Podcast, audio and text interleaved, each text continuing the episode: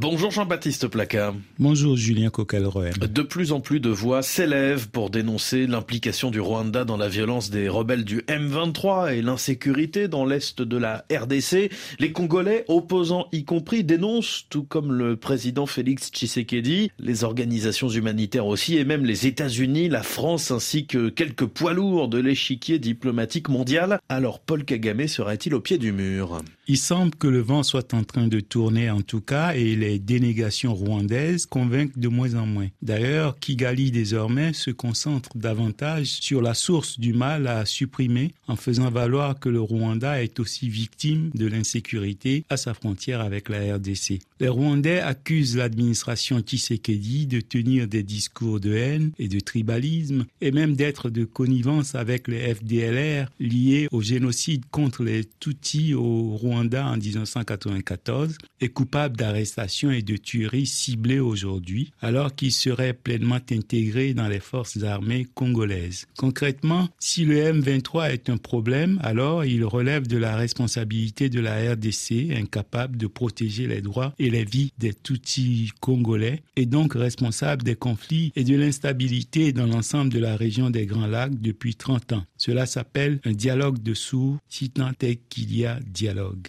Félix Tshisekedi et ses relais ne manquent pas de stratégie pour contre-attaquer. Oui, pour discuter cette vision rwandaise du conflit, Kinshasa ne cesse de marteler que la guerre que mène le Rwanda sur leur territoire est une guerre de prédation. L'accusation n'est pas nouvelle, mais elle est de plus en plus audible. Certes, l'insécurité était la raison invoquée pour justifier l'intervention de l'armée patriotique rwandaise qui a déstabilisé le Zaïre du maréchal Mobutu Sese Seko au lendemain du génocide des Tutsis, le contraignant à fuir pour installer au à Kinshasa leur poulain Laurent Désiré Kabila. Dans cette guerre pour chasser du pouvoir un dictateur dont le sort n'apitoyait personne, les amis rwandais et ougandais avaient découvert un pays au sous-sol bien appétissant et il en a résulté une gloutonnerie qui n'aurait jamais cessé depuis. Sur ce point, l'opinion congolaise semble d'accord avec le président Tshisekedi, comme le scandent les manifestants, rappelant avoir depuis 30 ans assisté impuissant au festin de leur terre avec ses convives se goinfrant sous leurs yeux, capables de violence et d'atrocité au nom d'un alibi auquel eux ne comprennent rien.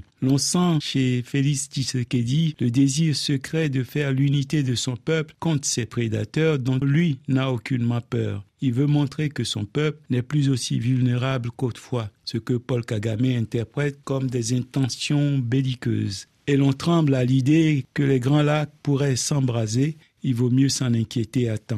Pourquoi alors certaines puissances tardent-elles à réprouver ce que d'autres reprochent ouvertement au Rwanda?